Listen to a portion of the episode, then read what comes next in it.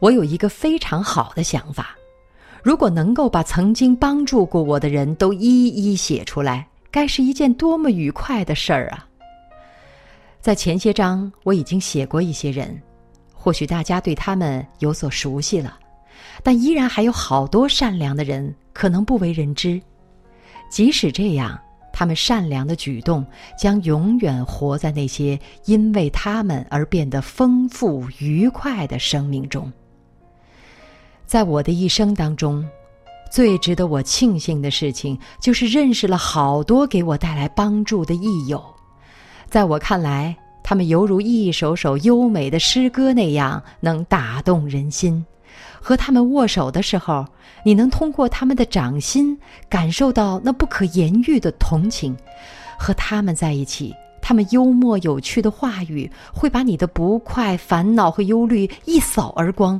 使你一觉醒来耳目一新，能将腐朽化为神奇，重新看到真实世界的美好和谐。有这样的善良的人在身旁。会令你心情舒畅。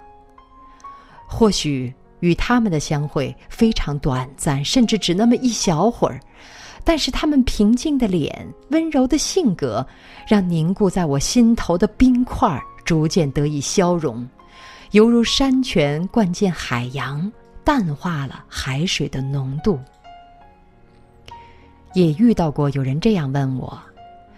你碰到过使你厌烦的人吗？”我并不能完全明白这句话的意思。我觉得那些有过多好奇心的蠢人，尤其是一些新闻记者，是不太讨人喜欢的。另外，对于那些自以为是、喜欢说教人的人，我也心存反感。他们的同情让你明显感觉是故意弄出来的夸张，那种虚伪，多少让人心里很是别扭。